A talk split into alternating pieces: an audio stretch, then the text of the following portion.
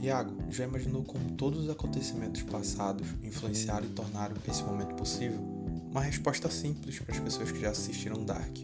Mas imagina só, bilhões e bilhões de anos de evolução cósmica com estrelas explodindo e átomos se unindo por fusão termonuclear, até encontrar uma configuração bem específica para gerar uma estrela, o Sol nesse caso, para poder enfim aquecer e cultivar vida em um planetinha chamado Terra. Depois disso, milhões e milhões de anos de evolução e adaptação da vida, utilizando processos como cooperação e competição entre seres vivos, onde aqueles que conseguissem sobreviver e passar seus genes para frente prosperariam como espécie. Seguindo a nossa linha cronológica rumo ao futuro, há milênios, quando os ancestrais já bípedes adotaram a agricultura e, consequentemente, abraçaram o sedentarismo, favorecendo assim o assentamento e organização das primeiras cidades, onde, ainda que o misticismo dominasse o mundo naquele período, quando a natureza era um total mistério para os mais antigos, ainda assim pessoas inteligentes produziriam e armazenariam informações até culminar em Galileu fazendo suas experimentações, gerando recursos para no futuro consolidar a ciência e a tecnologia moderna. Queriam criar os computadores modernos, né?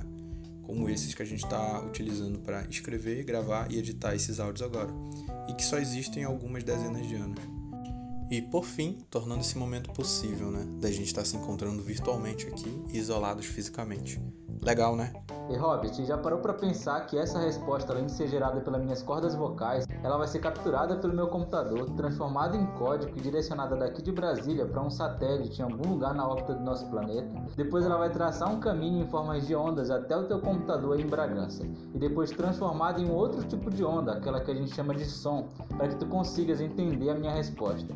E tudo isso de forma tão rápida e eficaz que tu nem vai conseguir perceber todo esse processo.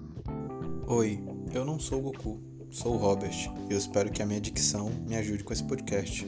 Oi, eu sou o Goku, mas me chame de João Iago.